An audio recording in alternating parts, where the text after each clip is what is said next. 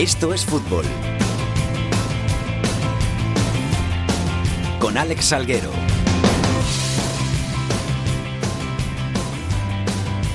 Hola, ¿qué tal? Muy buenas tardes a todos y bienvenidos una semana más a Esto es Fútbol, el rinconcito en cope.es para todo el fútbol de segunda, el fútbol de segunda B, el fútbol de tercera y el mejor fútbol femenino. Segundo programa de la temporada.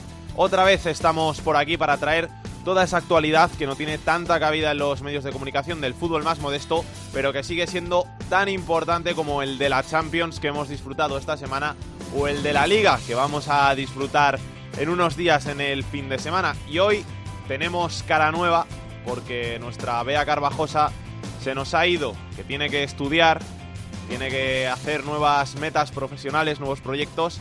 Le mandamos desde aquí un beso muy fuerte que seguro que le va a salir todo muy bien.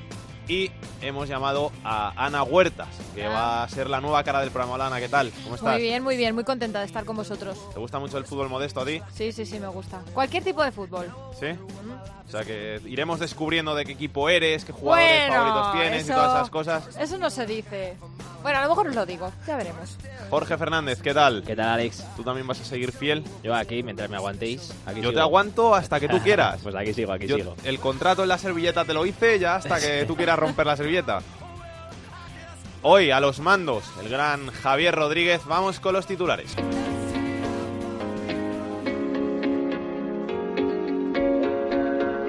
Tras siete jornadas disputadas en la categoría de plata, el Málaga ya tiene cuatro puntos de renta con el segundo clasificado, que es el Granada.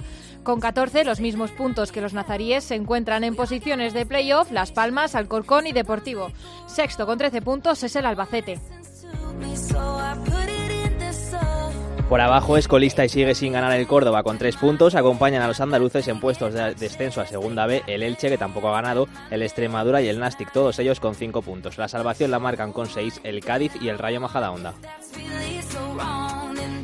La Ponferradina es el líder del grupo 1 de la Segunda B y el mejor equipo hasta la fecha de la categoría con 16 puntos. En lo más alto del grupo 2 están empatados con 14 puntos el Racing de Santander y el Baracaldo. En el grupo 3 manda el Hércules y en el 4 empate a 13 puntos entre el Recreativo Granada y el Melilla. El Atlético de Madrid se medirá en octavos de final de la Champions femenina con el Wolfsburgo alemán y el Barcelona con el Glasgow City escocés. En la Liga Iberdrola las rojiblancas siguen como líderes con cuatro victorias en cuatro partidos. Y para la anécdota de la semana nos vamos hasta Almería. Allí esta semana se ha producido una lamentable imagen que debería hacernos reflexionar sobre la competitividad que se vive en las categorías inferiores de nuestro fútbol. Un niño, Benjamín, de nueve años, del Vera, sufrió una rotura de tibia y peroné tras una dura entrada de un rival. Los padres del equipo contrario le acusaban de fingir en la grada mientras el pequeño lloraba desconsoladamente de dolor. Jordi Folqué, Almería, ¿qué tal? ¿Qué tal? Buenas. ¿Cómo está el chaval, el pequeño? Bueno, eh, hablando con, con los padres eh, en estos últimos días, el niño, más que el dolor físico, recuerden que, que tiene nueve años y ha sufrido rotura de tibia y peroné, eh, por lo tanto tendrá que estar tres o cuatro meses de baja, pues en los últimos días estaba, pues eso, desde la operación, eh, con tu padre en el sofá o en la cama, eh, con la pierna, y me decía el padre, es que más que pensar en, en, en la lesión en sí, en el dolor que tiene, pues está pensando que por qué, por qué ha sucedido esto, que por qué todo el revuelo que se ha montado eh, después de, la acción, que, hasta pueden pensar que es un lance del juego, pero claro, eh, escuchar en la grada cuando el niño estaba con la rotura de y peroné en el, en el suelo, eh, con el dolor, escuchar desde la grada a los padres de, de y de, del Vera eh, diciendo que se levantase, que, que estaba fingiendo y que no tenía nada, pues eso es lo que al niño realmente le, le decía, si es que yo tenía esto, eh, me está- estaba llorando por el dolor, no porque estaba fingiendo ni nada de eso. Imagino que si esta noticia ha causado gran revuelo en, en toda España, imagino que allí en, en Almería mucho mayor y que habrá hecho pensar a, a- a mucha gente. Sí, eh, yo, eh, vamos, yo en cuanto eh, supe el mismo sábado por la tarde de, de la, de la acción de- del chaval, eh, claro, una cosa es saberlo y otra cosa es ver las imágenes, ¿no? Eh, y después escuchar, ¿no? A, la gente. Eh, el revuelo ha sido muy, muy importante sobre todo se ha viralizado desde prácticamente el primer minuto que el vídeo se, se pudo ver en redes sociales. Y, y, sí, como tú dices, eh, ha tenido mucha repercusión, pero sobre todo eh, no solamente el hecho de, de, la, de la acción, que el árbitro incluso no pitó ni falta, eh, sino que eh, un niño de nueve años con fractura de tibia y peroné, pues que se tuviera que ir el padre a cogerlo al niño y llevárselo, que no hubiera las mínimas asistencias en el campo. Es cierto que desde la federación nos cuentan que si para cada partido de cualquier categoría, eh, no solamente en fútbol, sino en cualquier deporte, tuviera que haber una ambulancia, pues no habría mmm, operativos para todos, ¿no? Pero, pero sí el, ir escuchando lo, los gritos de dolor de, del chaval, eh, retirándose, el padre retirando, eh, intentando mmm, que no sufrieran más, porque claro, es una rotura de tibia y peroné y se lo tuvieron que llevar en el coche particular desde Vera hasta, hasta Almería, que es una hora de camino más o menos, y claro, escuchar eso y escuchar el, la gente que estaba fingiendo, pues yo creo que es lo que más uh, ha, viralizado y ha, podido eh, tener más repercusión, ¿no? Es decir, eh, una cosa es un lance del juego de niños de nueve años que pueden entrar más fuerte o menos fuerte, pero ¿qué estamos haciendo? ¿Qué estamos eh, consiguiendo con niños de nueve años que solamente deberían que divertirse mientras que están jugando al fútbol? Eh, el dudar de que un niño tenga una lesión cuando está llorando. Es que estas cosas son, son muy duras. Que Jordi, luego te pregunto por el Almería. Muchas gracias y un abrazo. Un abrazo hasta ahora. Y de un vídeo que se ha hecho viral, como el del joven niño lesionado en Vera, a otro que también se ha hecho viral esta semana en las redes sociales, y el protagonista es Antonio Luis Cabo López, que es un árbitro del colegio malagueño y que antes de un partido de juveniles entre el Atlético Marbella y el Fuengirola Los Boliches, da una charla que debería ser ejemplar y que pone en valor lo que debería ser el fútbol. Divertido, primero yo. Conmigo en el campo. Yo estoy solo. Ojalá tuviera unos asistentes maravillosos que me pudieran ayudar, ¿no? En el fuera de juego, banda, falta y demás. Como no los tengo, yo voy a pitar lo que yo creo que es. Nos ahorramos protestar. 22 chicos protestando es muy cansino. Y al final, ¿qué me queda? ¿Tirar de qué? Amarilla. De tarjeta, ¿verdad? Y luego hacemos una faltita de amarilla. ¿Y dónde nos vamos? A casa hoy y la semana que viene seguro. Hay esa protesta, ¿verdad? Vamos a ahorrarnos. Yo no voy a una decisión, ¿vale? A mí me gusta dejar seguir, equipos que jugáis bien, una categoría buena. Un deporte que quita las faltas, pero el contacto físico está relativamente permitido. No se dé faltita, en definitiva. Apurar las acciones. A veces hacen una pequeña falta y podéis sacar ventaja, no os paréis. Y si yo estimo que podéis sacar ventaja y una buena acción, apurarla. Y por último, no os aburro, ¿vale? Balones divididos por alto, tal. Vamos a evitar los códigos, ¿vale? Ya vosotros vais fuerte, no me lo compliquéis y hacérmelo fácil. ¿vale? Tonterías de ahora digo que no me ve el árbitro, perro judío, cualquier otra cosa o alguna palabra fea, alguna se me escapa, que yo lo he oído ya me falla también, ¿vale? Pero lo que oiga y a lo mejor para reprender, como me pasó ayer, no lo hagáis. Decirme, Aro, y el número tal o el número cual, yo ya le pegaré el tironcillo de oreja, ¿vale? Y lo mismo con, ahora que no me ve el árbitro, voy a soltar el codito en esta falta o esta patadita. Ahí no me tembla el pulso, ahí sí que no lo consiento, cero, ¿vale? Pues Un aplauso a este, a este hombre. Esto es fútbol, con Alex Salguero.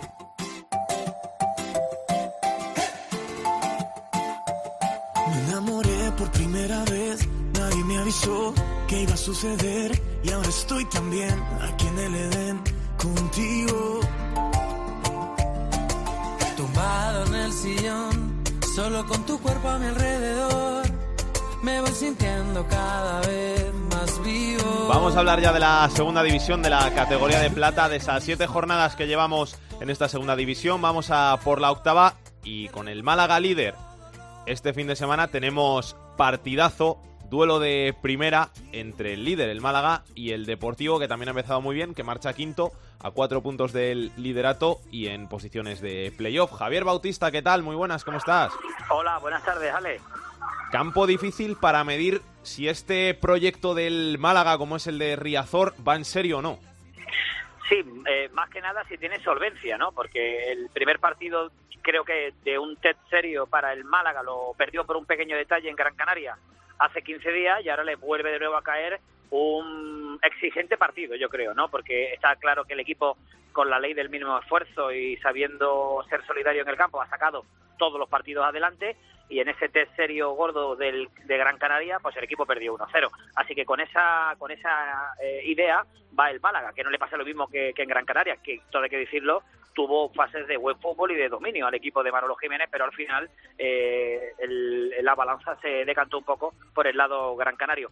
Ya te informo que va a haber, posiblemente, si no hay ningún lesionado, eh, eh, va a repetir equipo Juan Ramón López Mollí por primera vez en esta temporada. Parece que ha encontrado en la cantera un buen tapón para tapar las numerosas bajas que tiene el equipo en cuanto a lesión. Fíjate, un canterano, Iván Rodríguez, que ya debutó la pasada jornada, va a estar en el lateral derecho. Harper, que es sin lugar duda el hombre de moda en el Málaga, el delantero Jack Harper, otro canterano. Y luego está eh, eh, la posibilidad de que pueda jugar también desde el inicio y otro canterano, el marroquí, que viene de la misma escuela Mohamed VI de Nesiri, que lo traspasaron este verano al Leganés. Así que eh, con ese ve el Málaga a Riazor, a no perder sobre todo y hacer buenos los pronósticos de que sea un buen partido, un partido típico de segunda, como por ejemplo ha dicho Dani Jiménez, el portero del Deport, esta semana. ¿Qué pronóstico das tú para, para el partido? ¿Cómo lo ves? Hombre, yo creo que el Málaga está muy fuerte. El Málaga llega muy bien a ese, a ese partido. Eh, lo mismo, ya te digo, yo creo que el Málaga es capaz de ganar en, en, Reazor porque, porque, porque es así, porque es un equipo que está bien trabajado, bien planteado, con humildad y sobre todo con solvencia. Es la solvencia del equipo, del líder. Se sabe que, que con poco te, te, juega, te marca y te gana, y así que eh, delante va a tener un equipo que se lo va a poner muy difícil, que es el Deportivo de La Coruña. Así que yo yo me decanto que pueda te, te, nivelarse la balanza por el, por el Málaga. Pero ya te digo, puede pasar de todo. Yo veo al Málaga no perdiendo en Riazor. Gracias, Bautista. Un abrazo. Un abrazo, gracias. Leticia Chas, Coruña, ¿qué tal? ¿Qué tal? Muy buenas tardes. ¿Qué pronóstico das tú? Bueno, yo apuesto por el Depor, porque la verdad es que el equipo coruñés ha jugado solo dos partidos de los siete disputados hasta ahora en casa, ante dos rivales directos también en la lucha por el ascenso, como el Sporting y el Granada, y ha conseguido la victoria en los dos. Es cierto que el Málaga tiene cuatro puntos más, pero yo creo que sí que ha influido mucho para el Depor el tener que jugar los tres primeros partidos de Liga fuera de casa de forma consecutiva por las obras de Riazor, porque como te decía, son solo dos los que se han jugado como local. Ahora mismo está en un buen momento el cuadro herculino porque lleva dos triunfos consecutivos y sobre todo un Quique González en estado de gracia ha marcado cuatro goles en los dos últimos partidos, es el pichichi del equipo con seis y aunque para este encuentro Nacho González tiene las bajas de Dubarbier y Fede Cartavia y está prácticamente descartado Vicente Gómez, que esa sí es una baja importante porque el Canario ha sido titularísimo desde su llegada este verano, va a tener que recomponer ahí el centro del campo si se confirma esta baja, pero yo he puesto porque el Depor puede conseguir la que sería la tercera victoria consecutiva, tanto en Riazor como en el plano general, porque en casa es que ha dado muy buen nivel y ya te digo, ante dos eh, rivales difíciles como, como el Sporting y el Granada. Muy importante, Quique. Te iba a preguntar cómo, cómo se vio el, el fichaje ahí, porque desde fuera parecía bastante sorprendente que, que el Depor pagara, no sé si fueron un millón ¿Mm? setecientos. 1,7, sí, sí. Un millón setecientos mil por un jugador de segunda división que parecía que, que una locura pagar esa cantidad y ahora lo está lleva seis goles en cinco partidos. Exactamente, lo está rentabilizando, pero es que fíjate que Quique en eh, Osasuna solo marcó cuatro goles la temporada pasada, pero jugaba en banda. En las temporadas anteriores con el Almería me había marcado en torno a 15 en cada una de esas dos temporadas y claro, el director deportivo Carmelo del Pozo confiaba en que Quique González iba a recuperar su versión. Eh, la jornada anterior ya empataba esos cuatro goles que había logrado con Osasuna y ahora lleva seis. Es lo que hablan de, los delanteros en estado de gracia, pero es que aquí en el Depor hay que remontarse mucho tiempo atrás para conseguir un delantero que, en solo siete jornadas de liga haya marcado seis goles y teniendo en cuenta que Quique se ha perdido tres partidos por lesión. Así que es importantísimo lo que está aportando y precisamente en rueda de prensa esta semana Dani Jiménez, el guardameta, uno de los capitanes, quería destacar no solo los goles de Quique, sino también su trabajo en en, el partido, su trabajo como delantero. También, aunque no ha marcado Carlos Fernández, eh, otro de los delanteros que ha llegado procedente del Sevilla, la verdad es que está gustando mucho, ¿eh? porque técnicamente también es muy bueno, aunque es cierto que el protagonismo en forma de goles se lo está llevando Quique González y en ese sentido, claro, la grada de Riazor está encantadísima. De hecho, los Riazor Blues han hecho convocatoria para recibir al equipo este domingo antes del partido, antes de su entrada en Riazor y darles ese impulso final para conseguir ganar al actual líder de la categoría y quedarse solo a un punto de de, ese liderato. Gracias, Leti. Un besito. Saludo. Segundo en la tabla y pendiente de este partido porque se puede acercar al Málaga o abrir distancia con los perseguidores está el Granada. Jorge de la Chica, ¿qué tal? Muy buenas. Un saludo, muy buenas tardes. ¿Cómo están las cosas por ahí por Granada? Pues con ojos de sorpresa, porque el Granada se construyó este año, por lo menos eso es la sensación que daba y el mensaje que se transmitía desde el club, con la sola ilusión de la permanencia sin renunciar a nada, como se dice en estos casos. Pero es que hay que analizar que se quedó casi lo que no servía del año pasado, que el entrenador que ha llegado, Diego Martínez, fue el tercer intento por hacerse un técnico por parte del Granada, el entrenador de tercer plato, que los fichajes de ninguno ilusionaba más allá de, de lo que puede significar completar una plantilla, que al final se terminaba una plantilla con muy pocos efectivos, muy cortita, de tal forma que todo el mundo pensaba en el objetivo de la permanencia. Sin embargo, las circunstancias eh, no han dado la razón a este planteamiento que era incluso el que se hacía desde el club. Y ahora mismo el Granada presenta una situación idílica. Bien es cierto que hay dos circunstancias que son las que pueden haber llevado a que esto se produzca. Primero, que si efectuamos tal vez el Depor, el Osasuna, el resto de los rivales han sido los más asequibles que puede haber en la categoría. Segundo lugar, hay que señalar que en líneas generales las lesiones se están respetando y digo en líneas generales porque hoy mismo hemos tenido noticia de un problema en el dedo, una fisura de Ruiz Silva, pero de todas maneras parece que el guardameta el suplente es de garantías. Y luego hay una cosa absolutamente inesperada, y es que se haya colocado como pichichi del equipo un hombre de esos desahuciados el año pasado, Antonio Puertas, pero esto sí parece un poquito más natural por la sencilla razón de que el problema que tuvo Puertas el año pasado para lucir, no a lo mejor al nivel que este, pero sí a un nivel medio, era que nunca le terminaban de dar confianza. Se le ha dado confianza y se ha convertido en un hombre que ya lleva cinco goles, de tal manera que aquí todo el mundo está disfrutando, diciendo, oye, qué bien lo que está sucediendo y, ya está, eh, nada más. Gracias, Jorge, un abrazo. Hasta ahora.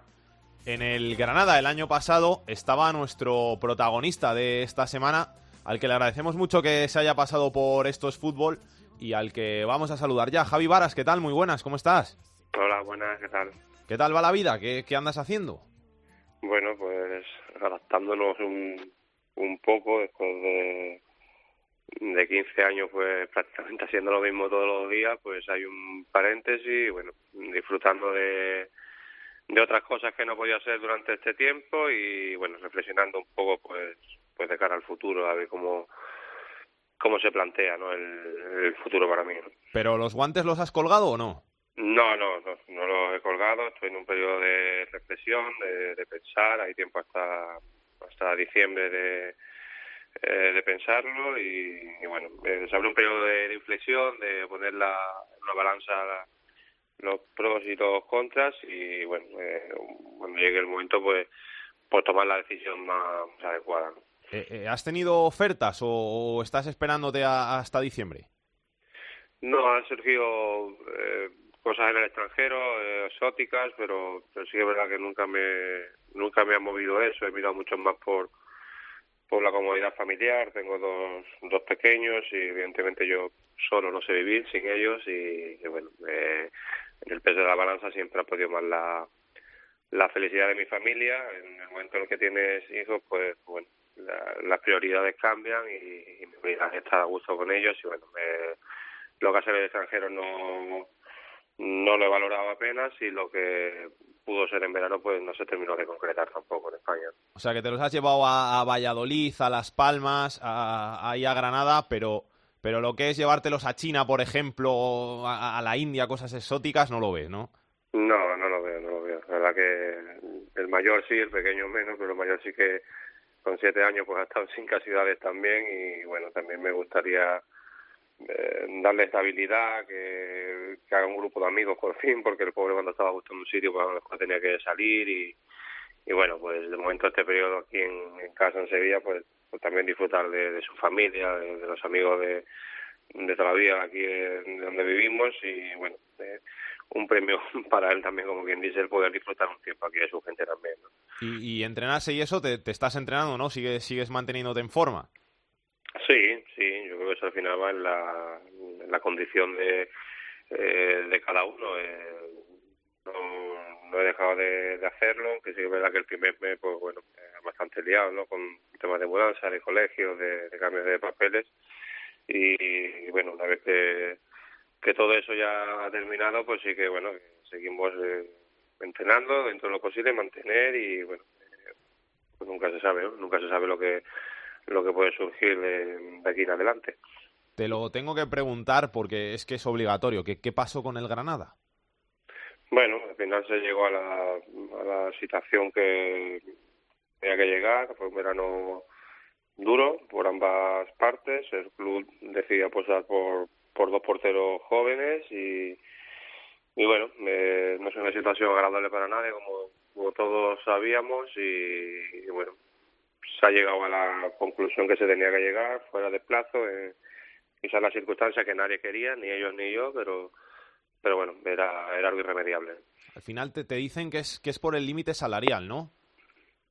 Sí, y bueno, también por, por el hecho de, de apostar también por gente joven, porque evidentemente yo no, eh, yo tenía un contrato, evidentemente había gente con contratos superiores al mío, eh, porque de mí era conocido, pero bueno, eh, fue en primera instancia fue esa, ¿no? Que el club eh, estaba agobiado con el límite salarial, que había que buscar una solución y a raíz ahí pues bueno pues cada uno evidentemente pues defiende sus, sus intereses sus posturas y bueno se llegó al acuerdo fuera de plazo y bueno eh, a continuar no es una una etapa más de la vida que quizás ahora no pero más adelante pues bueno pues habrá conclusiones más positivas no Oye, Javi, has desechado las ofertas del extranjero, pero aquí en España has jugado en Segunda B, en Segunda, en Primera. ¿Qué objetivos le quedan a Javi Varas por cumplir todavía? Bueno, eh, al final eh, sí que es verdad que, he pasado por, por las tres categorías superiores. Eh, siempre dije que se me quedó la, la espina del ascenso. Eh, Valladolid estuve muy muy muy cerca y es un es un sitio en el que en el que estaba muy muy a gusto y, y ese ascenso pues pues siempre es una espina que se me se me ha quedado. Por suerte pues aquí en Sevilla sí que he conseguido títulos. Eh, he jugado eh, en total 150 partidos en primera, o sea, he conseguido eh, cosas que cuando empiezas eran inimaginables y luego pues sí que es verdad que se me queda esa espinita, ¿no? Esa espinita del, tengo un ascenso con el Sevilla Atlético a segunda división, pero el, ascenso de segunda a primera sí que fue una espina que, que sigo teniendo dentro, ¿Y has pensado ya qué vas a hacer cuando te retires? Que esperemos que no sea esta temporada. Cuando te retires, ¿has pensado ya algo o no quieres pensar todavía nada de eso?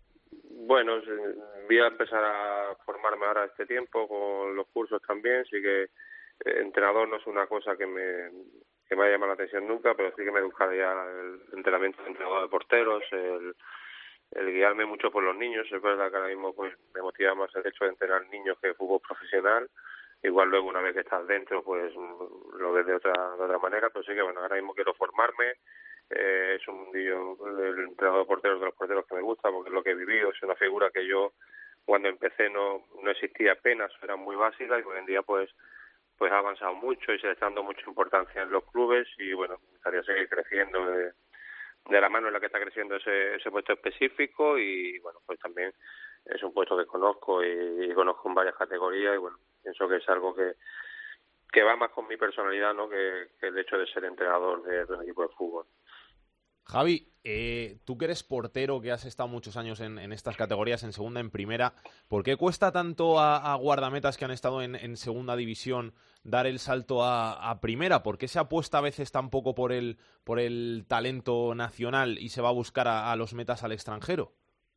Pues yo la chaco siempre y lo he escuchado muchas veces en directores deportivos, que la chaga la falta de experiencia, pero claro, si si nunca le dan la oportunidad, nunca van a tener esa experiencia. Es lo que muchas veces, ¿no? Buscábamos a alguien con más experiencia en la categoría, vale, pero si el futbolista tú le das minutos y coge experiencia, eh, eh, no digo el fin del primer día seguramente, porque al final los niveles son muy parejos en, en portería, pero pero muchas veces escucho esa excusa de, directores deportivos, aparte en, en de prensa, ¿no? Que buscaban gente con experiencia en ese puesto y tal, pero claro, en algún momento esa experiencia tiene que llegar por algún lado y es verdad que es algo que no que no se termina de, dar el paso, ¿no? Eh, suelen dar continuidad muchas veces a los porteros que ascienden, o los equipos que ascienden, pero luego sí que es verdad que, cuesta, o, o se firma el portero de segunda como segundo espada, no, no se termina de dar el protagonismo eh, necesario y bueno, es algo que sí que es verdad que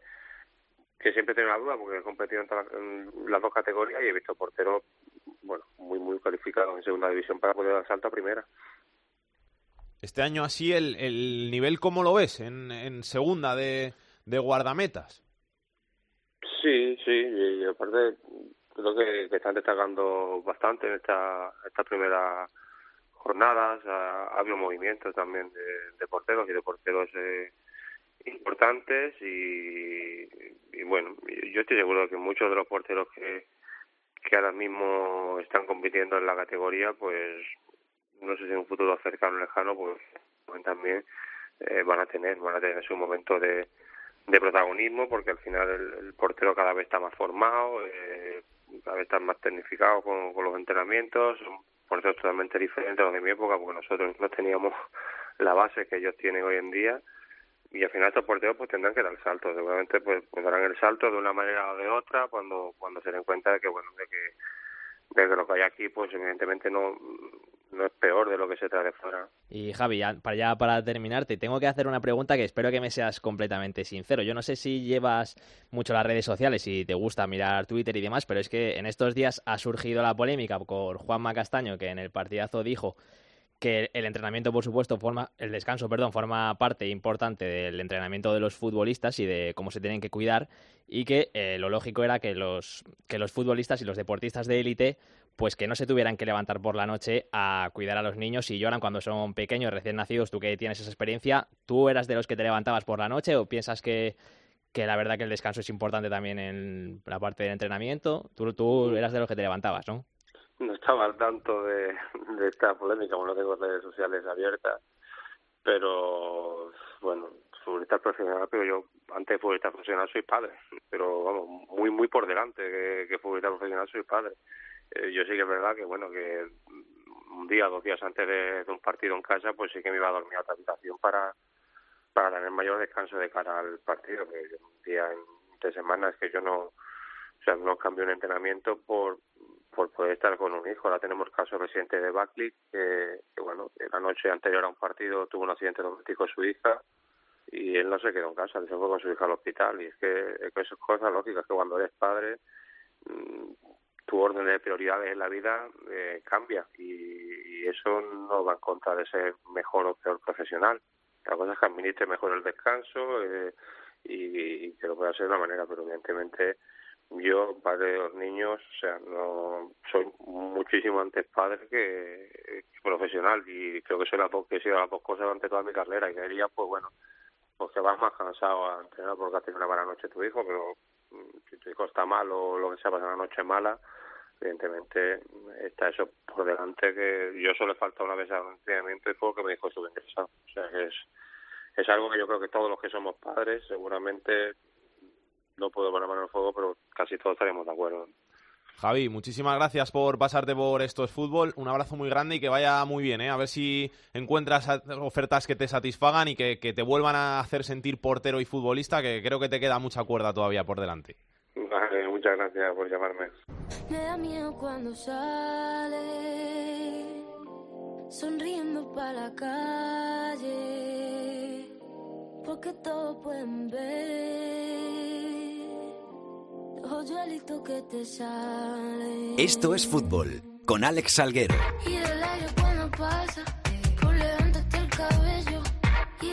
Dani Asenjo, ¿qué tal? Muy buenas, ¿cómo estás? ¿Qué tal, Alex? Háblanos un poquito del Alcorcón, que está siendo con el Albacete la gran revelación de este inicio de, temporada en, Segunda División. Está cuarto, 14 puntos. Yo creo que nadie apostaba por, por estar ahí a estas alturas. La verdad es que no, y lo que más llama la atención sobre todo es eh, la plantilla que es prácticamente la misma que la de la temporada pasada y el cambio tan radical que ha dado Cristóbal Parralo eh, a una plantilla que parece completamente otra. Lleva seis partidos sin encajar gol, contando Copa del Rey y Liga 1-2-3, cuatro victorias seguidas y además eh, un hombre en racha que es Juan Muñoz que a la vez de la estrella del equipo ha sido una sorpresa porque nadie contaba con él. Es el pichichi del Alcorcón con tres goles. Fichó este verano por dos temporadas temporadas ha sido canterano del Sevilla y ha jugado en equipos como el Zaragoza, el Levante o el Almería. Y sin duda, el otro día eh, marcó un golazo de falta contra el Oviedo, el 2-0, y, la verdad que está en racha. No empezó como titular la temporada, pero entró en el 11 en el partido de Copa contra la Extremadura, esa victoria del Alcorcón, y Cristóbal Parralo ya lo dijo el otro día en rueda de prensa, si yo pongo a alguien en el 11 y funciona, no lo voy a tocar. Así que, sin duda, la principal novedad, esa, Juan Muñoz, y ya te digo, eh, la solidez defensiva como la principal arma de este conjunto alfarero, seis partidos ya, Alex, sin encajar gol del conjunto de un Cristóbal Parralo que no dejó muy buenas sensaciones en su etapa en primera división, fueron pocos partidos con el Deport, pero sí que las dejó en el Fabril, en el, en el segundo equipo del Deportivo de La Coruña, y un Cristóbal Parralo que está deslumbrando, sin duda, en, en el sur de Madrid. Este fin de semana, este sábado a las ocho y media, partido difícil en, en Gran Canaria, que puede ser esa prueba de dónde puede llegar el Alcorcón. Sí. sí. es la prueba de fuego, yo creo, ¿no? Es saber dónde está el techo de este equipo. Como tú has dicho, este sábado a las ocho y media contra Las Palmas, ahora mismo están los dos empatados a puntos con 14. Y, y a ver, porque el Alcorcón ya ha viajado a la cancha del líder, a Málaga, perdió solo 1-0, es la única derrota del Alcorcón en esta Liga 1-2-3, que fue allá por el 24 de agosto, que ha pasado ya más de un mes. Y desde entonces, cuatro victorias, dos empates.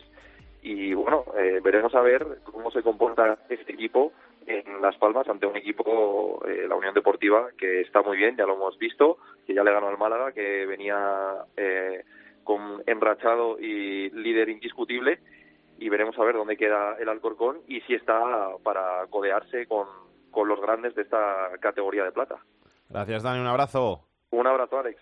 Jordi Folqué, ¿qué tal? Muy buenas, de nuevo. ¿Qué tal? Buenas, de nuevo. ¿Puede ser este año en el que el Almería parece que tiene el peor equipo en los últimos, no sé, 10 años, 15? No te sabría decir cuántos. El que parece que las cosas van a estar más tranquilas. A ver, a priori, eh, la peor plantilla, eh, nombre por nombre, de, desde que la Almería está en Liga de Fútbol Profesional, que estamos hablando de que ascendió de segunda B en el 2002 y desde ese momento se ha mantenido entre primera y segunda y es por presupuesto, por nombre de jugadores, pues la plantilla más floja de, todas, ¿no? Eh, pero fíjate lo que son las cosas que desde hacía eh, cuatro años, desde mayo de 2014, el Almería, hace más de cuatro años eh, casi medio, el Almería no era capaz en liga de sumar tres victorias seguidas. Ningún entrenador desde de que Francisco lo hiciera la temporada que sirvió esos partidos para conseguir la permanencia, ningún entrenador, ni el propio Francisco la temporada siguiente, ni Juan Ignacio Martínez, ni Sergi, ni Fran Fernández los partidos que ha estado, ni Gorosito, ni Fernando Soriano, ni Luis Miguel Ramírez, ni Miguel Rivera, ninguno de ellos había conseguido lo que se ha conseguido ahora mismo.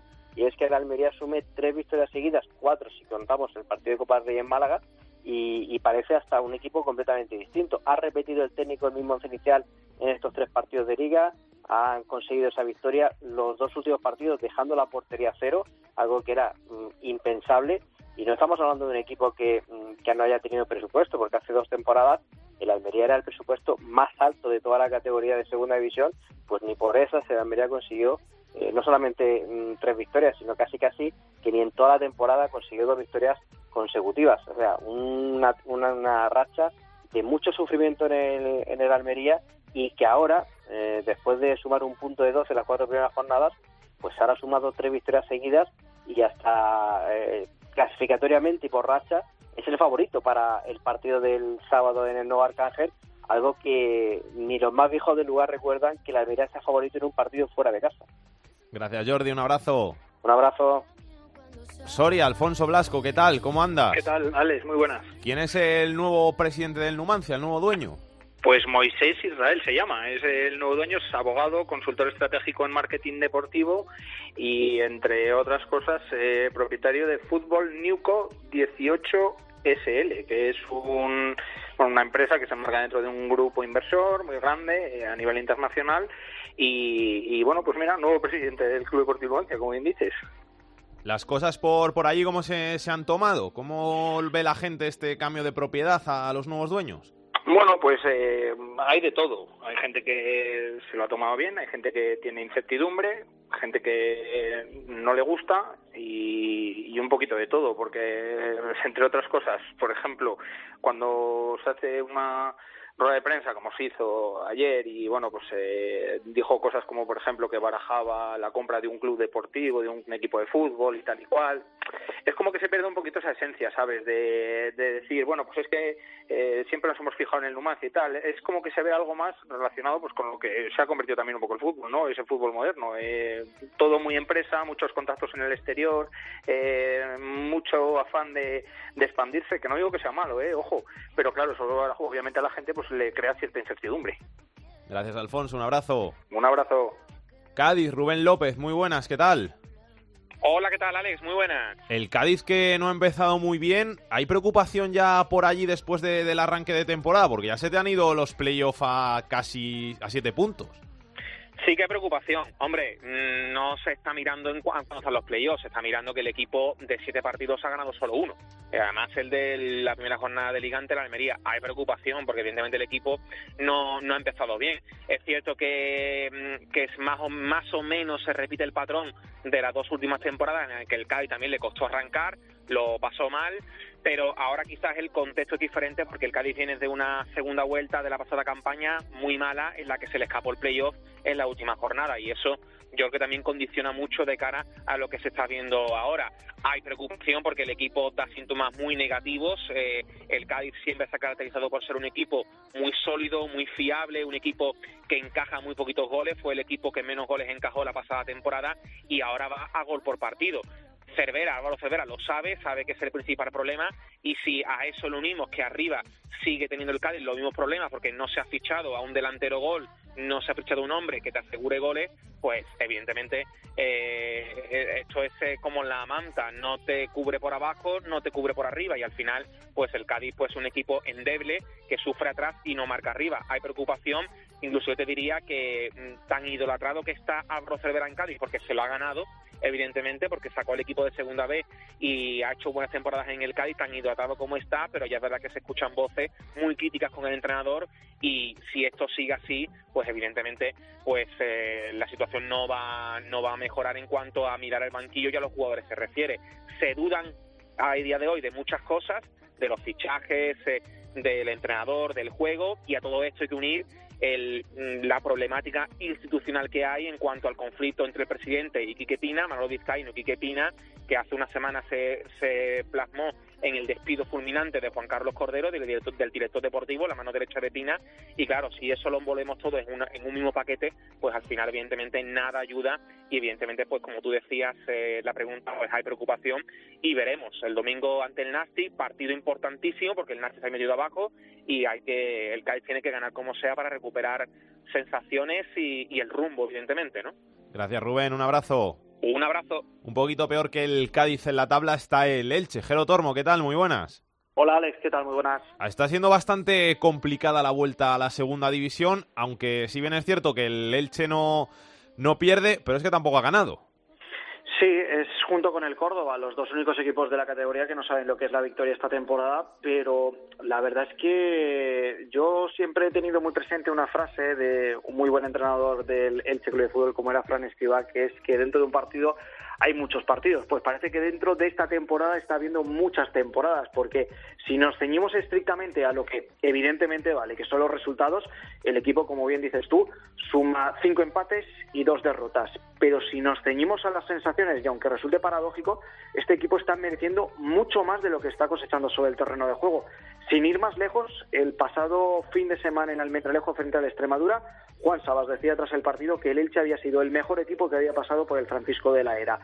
Siete días antes, Anquela tenía que reconocer, tras el empate a uno frente al conjunto franjiverde en el nuevo Carlos Tartiere, que el Elche había superado a los asturianos. Y así, si nos vamos remontando semana a semana, vemos mensajes de entrenadores que evidentemente con el botín o con parte del botín en el bolsillo es más fácil hablar, pero siempre se refieren a las buenas sensaciones y a la buena imagen que está ofreciendo el Elche Club de Fútbol. Está claro que de imagen y de sensaciones no se vive y que el Elche Club de Fútbol a día de hoy tiene mejores sensaciones que resultados, pero ese es el clavo ardiendo al que se está cogiendo un pacheta que cada vez que tiene que explicar un resultado, un marcador en sala de prensa post partido, siempre tiene que apelar a que hay que insistir, insistir, insistir, ya que no se puede ganar, ganar y ganar para poder sacar esto adelante y que de momento la confianza sigue siendo la principal clave y está intacta en sus futbolistas. Y ha renovado Soricaba, ¿no? Sí, bueno, más que renovar, ha ampliado su contrato un año más. Tenía contrato hasta junio de 2020. Ahora el africano, que está siendo también una de las revelaciones durante este inicio de temporada, lleva cuatro goles en siete partidos en liga. Ha ampliado un año más su relación contractual hasta junio de 2021 y, evidentemente, con esa ampliación de contrato se le amplía el sueldo. Era de los tres delanteros, junto con Nino y con Benja, el que menos cobraba y también se le amplía, ojo, la cláusula de rescisión. No sé yo si ese es un movimiento fijado también para que ante la explosión del futbolista africano, si algún club quiere llevárselo, tenga que pasar no solamente por cajas, sino con mayor cantidad de billetes. Pero bueno, tratándose del Elche Club de Fútbol, el mensaje es que se compensa el buen trabajo que está haciendo el africano y se premia, aunque yo sinceramente tengo mis dudas de que sea solamente eso. Gracias, Jero. Un abrazo. Que pase Pedro Martín. El enfadato de Pedro Martín. Hola Pedro, ¿qué tal? ¿Cómo estás? Muy bien, ¿y vosotros? Muy bien, ¿qué tienes que contarnos? Pues mira, ahora que, estaba viendo la clasificación de segunda con el Málaga primero y el Granada segundo, pues se me ha venido eh, a la cabeza aquella vieja rivalidad entre el Club Deportivo Málaga, el desaparecido Club Deportivo Málaga y el Granada Club de Fútbol en los años 60 y 70. Una rivalidad evidentemente fomentada por la cercanía, porque son las dos ciudades más grandes de Andalucía Oriental, pero que se fue fragando sobre todo a partir de una eliminatoria de promoción disputada entre los dos equipos en el año 1966, que hizo que Granada subiera a Primera División y que el Club Deportivo Málaga bajara a Segunda. Luego se enfrentaron en una eliminatoria de Copa del año 69, en cuartos de final, eh, que también ganó el Granada, y que luego, ya con los dos equipos consolidados en Primera División, por ejemplo, el, el Granada fue sexto y el Málaga fue séptimo en la temporada 71-72, el Granada fue sexto y el Málaga fue séptimo en la temporada 73-74, pero en el año 75 tuvo todo esto la culminación en un partido decisivo por el descenso en la Rosaleda, jornada 30 de la temporada 74-75, que con un empate el Granada se acercó mucho, mucho, mucho al, a la salvación y el Club Deportivo Málaga mucho, mucho, mucho al descenso, que al final se concretó. Y después de esa temporada, pues los dos equipos vivieron avatares casi siempre malos, se fueron separando, bajaron a segunda, el Club Deportivo Málaga desapareció, el Granada se fue a tercera división y a segunda vez muchos años, y bueno, en los últimos años, en la última década, se han enfrentado el Málaga Club de Fútbol y el Granada Club de Fútbol, pero ya no tiene nada que ver con aquella eh, rivalidad entre dos equipos muy potentes de la primera división que ahora viene al pelo cuando los dos equipos ocupan los dos primeros puestos de la segunda división. Gracias, Pedro. Un abrazo. Igualmente.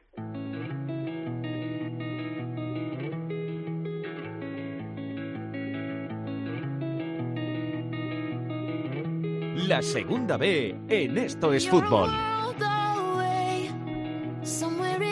Rubén Bartolomé, capitán de la segunda B, ¿cómo estás? ¿Qué tal?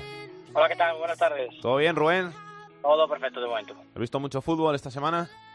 Eh, no he podido ver mucho, pero bueno, sí, siempre hay tiempo para ver eh, algún partido y algunos sí que hemos podido disfrutar de él. Grupo 1, Ponferradina, mejor equipo de la categoría, 16 puntos, ha empezado como un tiro.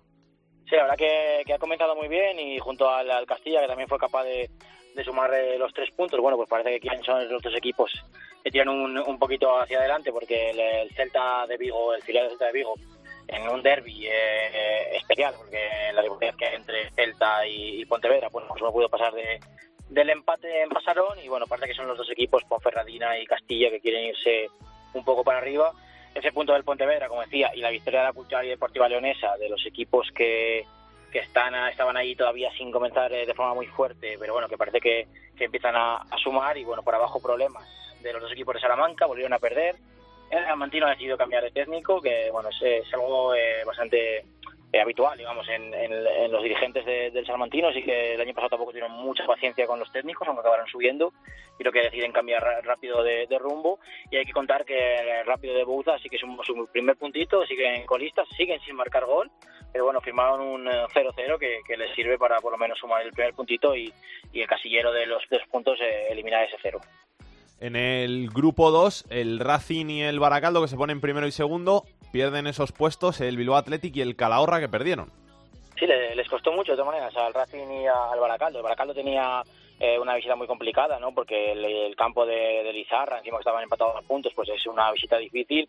Ganaron 0-1 con un gol del 48 pero es que el, el Racing tuvo que irse al descuento, ¿no? Ganó 2-0 a, la Sociedad Cultural Deportiva Durango, pero es que los dos goles fueron en, el- en el descuento y, el Durango que, es colista, o sea que de momento no lo pone nadie, nadie fácil. Ahora son los dos los dos nuevos líderes con 14 puntos, el, el que no pudo, pudo el Calahorra tampoco, el tampoco, eh, son los, los siguientes y bueno, el Mirandés que sigue ahí al acecho, aunque lejos, ¿no?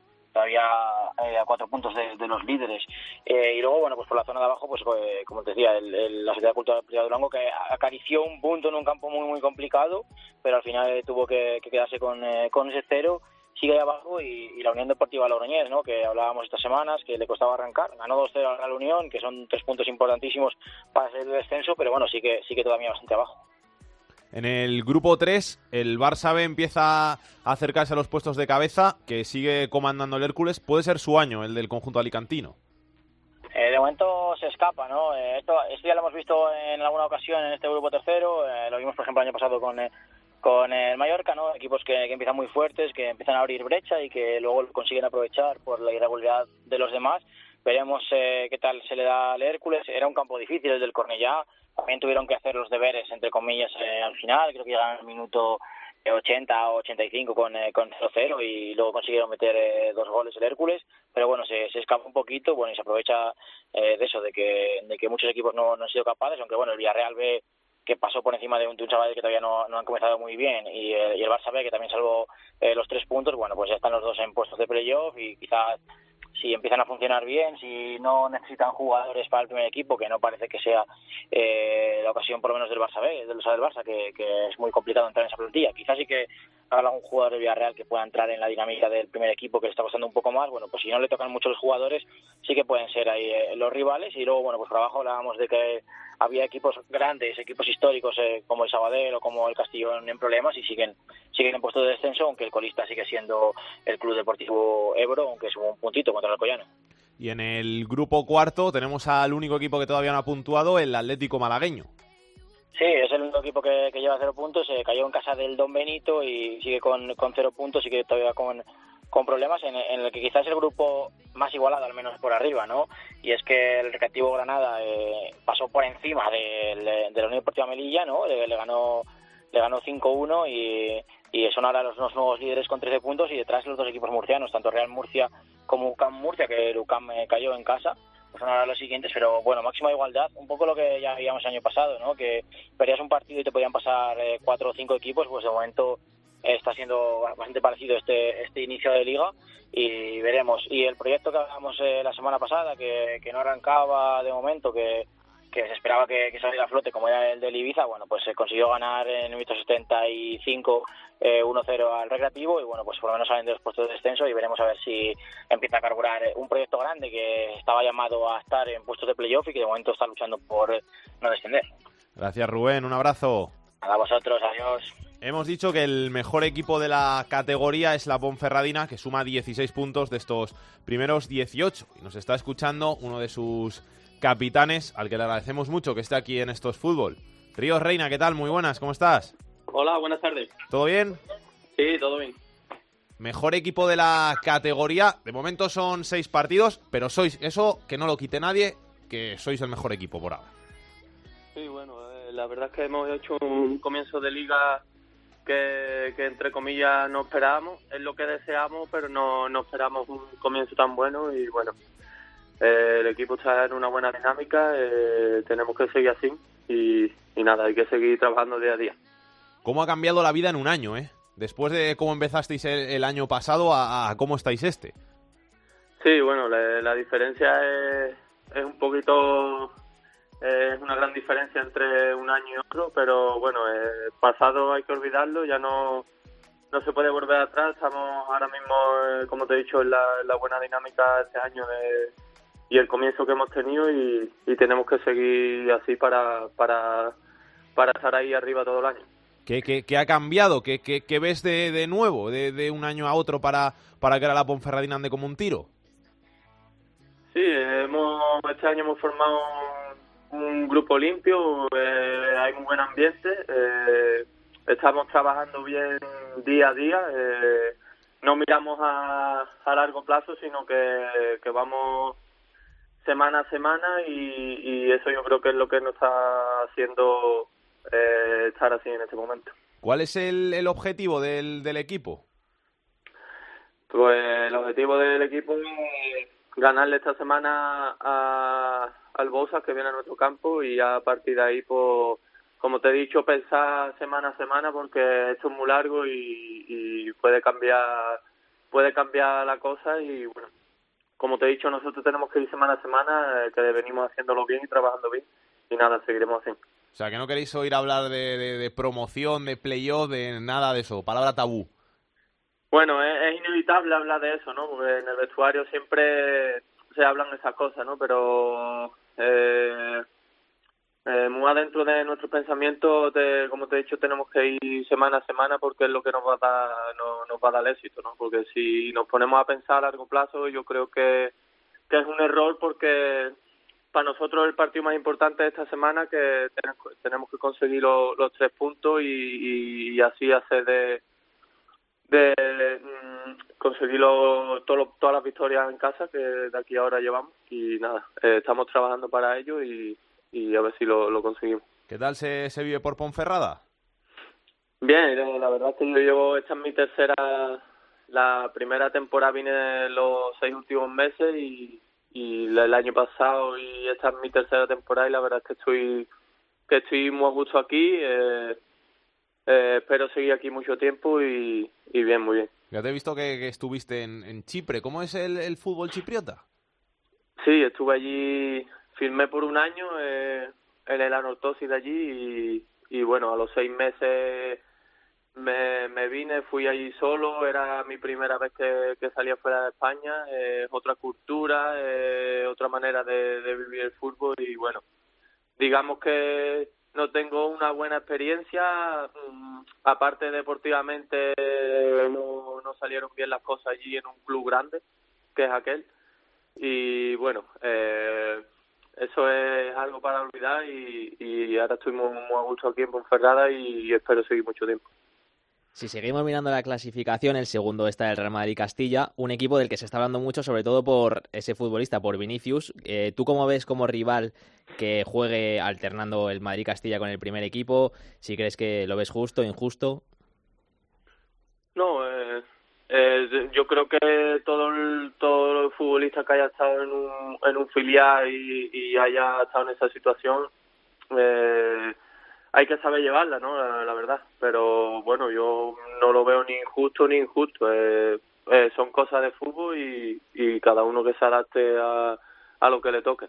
¿Motivo? Nosotros estamos a lo nuestro, eh, que vamos ahí bien clasificados. Eh, estamos haciendo una, un inicio de liga espectacular y bueno, seguiremos así pero mo motiva en, el, en, el, vestuario el hecho de, de, poder medirse a un tío que ha costado 45 millones de euros y a la vez os fastidia que, que el Madrid no vaya a ponerlo en el, en el Toralín si, si, si se produce el, cuando se produzca el partido porque no quieren arriesgarlo a que juegue fuera de casa mm, no no, sé eh, nosotros vamos a lo nuestro eh, da igual el nombre de, del que venga a jugar en nuestro campo y como te he dicho nosotros a lo nuestro, eh, da igual que el equipo que venga. Por ejemplo, esta semana recibimos alcoholistas y no por eso tenemos que ir más relajados, ¿no? Eh, al revés, incluso tenemos que salir con un puntito más porque porque siempre se da el caso de que de que el líder reciba alcoholistas en su casa y te, te lleva a la relajación y, a, y acabas perdiendo los puntos, ¿no? Así que eh, como te he dicho, nosotros vamos a ir a lo nuestro, eh, da igual quién venga y el nombre que traiga. Eh, nuestro pensamiento es ganar los tres puntos cada partido y, y, y estamos, estamos preparados para ello. Y un equipo que ha descendido de segunda este año, dices que da igual quién venga al Toralín, pero imagino que tendréis un partido marcado en rojo en el calendario, que es ese derbi castellano-leonés contra la cultural leonesa, que imagino que tendréis muchas ganas y del que habréis hablado. Sí, ese, lo, los derbis lo, los derbis siempre se hablan, ¿no? Y, y, más este porque para la afición es un partido muy importante. Eh, eh, será un día importante tanto para la afición como para nosotros, pero todavía queda queda tiempo para ese partido. Eh, estamos centrados estamos centrados en, en esta semana y, y, ya cuando cuando llegue ese partido pues nos centraremos en ese. Ríos Reina, muchas gracias por pasarte por estos fútbol. Suerte para la temporada y que vayan muy bien las cosas. Vale, muchas gracias a vosotros. Buenas tardes.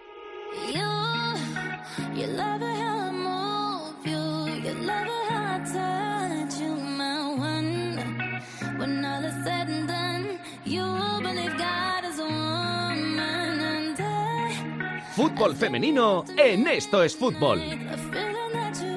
Andrea Peláez, directora de Área Chica, muy buenas. ¿Qué tal? Salgue muy buenas. Yo muy bien, ¿y tú? Bien. Muy Bien, bien, todo sí. bien. Sí, todo bien, normal, como siempre. ¿Qué contamos?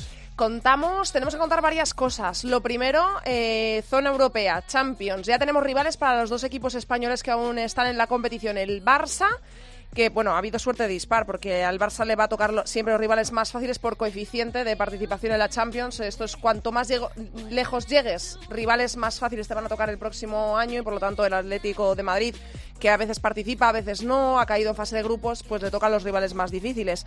Al Barça le ha tocado en octavos de final el Glasgow City, es un rival bastante asequible para las eh, azulgranas.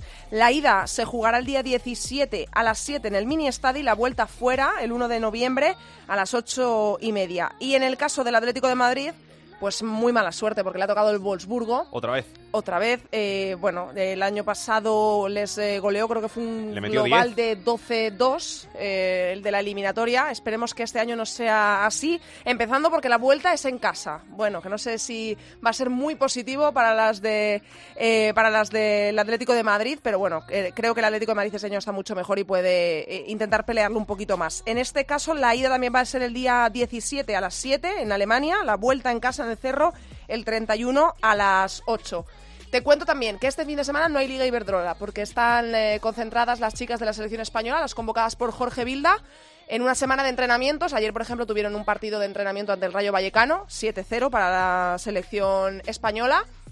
Por lo tanto, este fin de semana no va a haber Liga Iberdrola. Y te cuento también, por último, que están jugando las chicas el torneo de exentos, la sub-19, en Escocia. Y ayer ganamos a las anfitrionas por un gol a cero, gol de Carla Bautista. Por lo tanto, pues nuestras categorías inferiores que siguen dándonos alegrías. Gracias, Andrea. A ti, Salgue.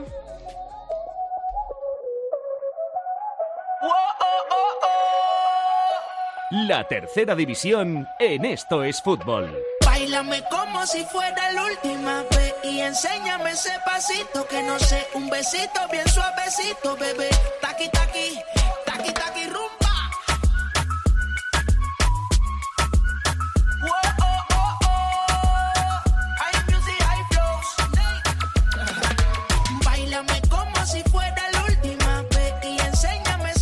Jorge Fernández, ¿qué tal? ¿Cómo andas? De nuevo. Pues aquí andamos. Vamos con la tercera división una semana más Dale. porque están pasando muchas cosas y muy interesantes como siempre. Los equipos más goleadores son el Logroñés con 20 goles, el Mallorca B con 18 y el Sestao River con 17. Por contra, los conjuntos que más problemas están teniendo en este inicio de temporada son el Briviesca, Murense, Alberite y Villanueva que ya han encajado 20 goles en estas primeras jornadas. En cuanto a los goleadores, hay varios futbolistas que han marcado 6 tantos en lo que llevamos de liga, pero por encima de ellos está Imanol del Logroñés que ha visto 7 veces portería y de momento es el Pichichi en solitario de tercera división. Y hoy traemos dos noticias importantes que han ocurrido esta semana. La primera tiene que ver con el presidente de la Federación Española de Fútbol, Luis Rubiales, que ha asegurado que quiere buscar un horario para el fútbol modesto, tanto para la segunda división B como para la tercera división. Su intención, según ha comentado, es que estas dos divisiones se jueguen íntegramente el domingo por la tarde y que no coincidan con retransmisiones de partidos de primera y segunda, algo que de momento es prácticamente imposible No, porque imposible. hay fútbol durante todo el día, Sí, por lo que Como no lo pongan a las 11 de la noche, pues no creo que, Entonces, que no puede ser, o sea que... Habrá que ver cómo Rubiales materializa esa intención. Y la segunda noticia de la semana tiene que ver con lo deportivo y más concretamente con el Club Deportivo Torre Perogil, equipo que milita en el grupo 9 y que hasta este fin de semana llevaba 26 partidos sin perder en casa, un récord que se ha visto truncado con la visita del Club Deportivo El Palo, que consiguió vencer esta jornada con un solitario gol en el tiempo de descuento y un Club Deportivo Torre Perogil, como digo, deja el récord en 26 partidos sin caer derrotado en casa, una cifra que ya la querrían muchos en el fútbol español. ¿De qué grupo es el...? Del grupo ¿cómo has 9. dicho? Del grupo 9, que El es grupo el... 9, el de Andaluz. El de Andalucía. Me- Melilla, Con Melilla, es verdad. Muchas gracias, Jorge. A ti. Vamos a ver qué tiene Aitor Puerto en su agenda de la semana.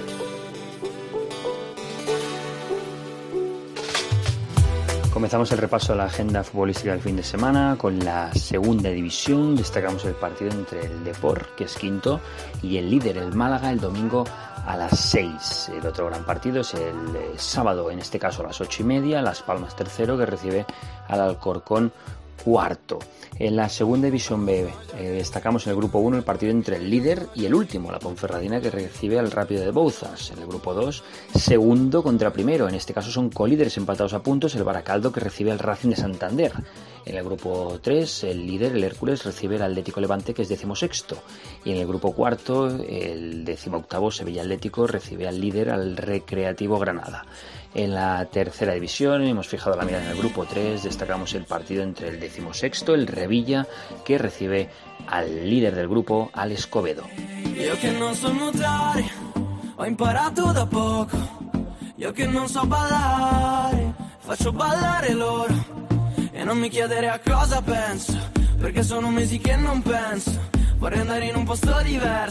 Ultimamente me ne frega un terzo.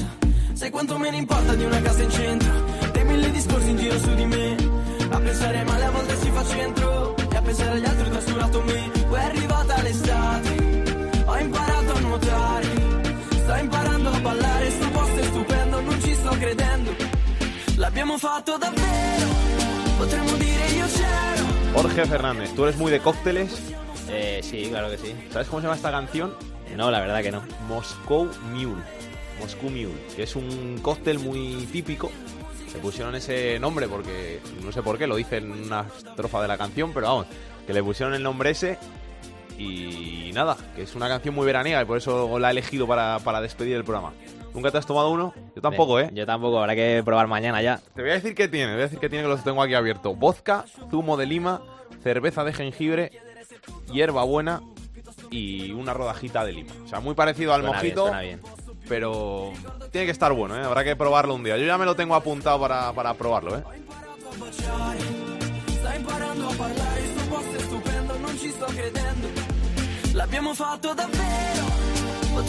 Pues con este Moscow Mule nos vamos hasta la semana que viene aquí en Esto es Fútbol, donde volveremos, como siempre, los jueves para traer más información de ese fútbol de segunda, de segunda B, de tercera y el fútbol femenino, que no tiene tanta cabida en los medios, pero que sigue siendo muy, muy importante. Así que hasta la semana que viene, que paséis todos unos buenos días, que disfrutéis, besos y abrazos para todos, chao, chao.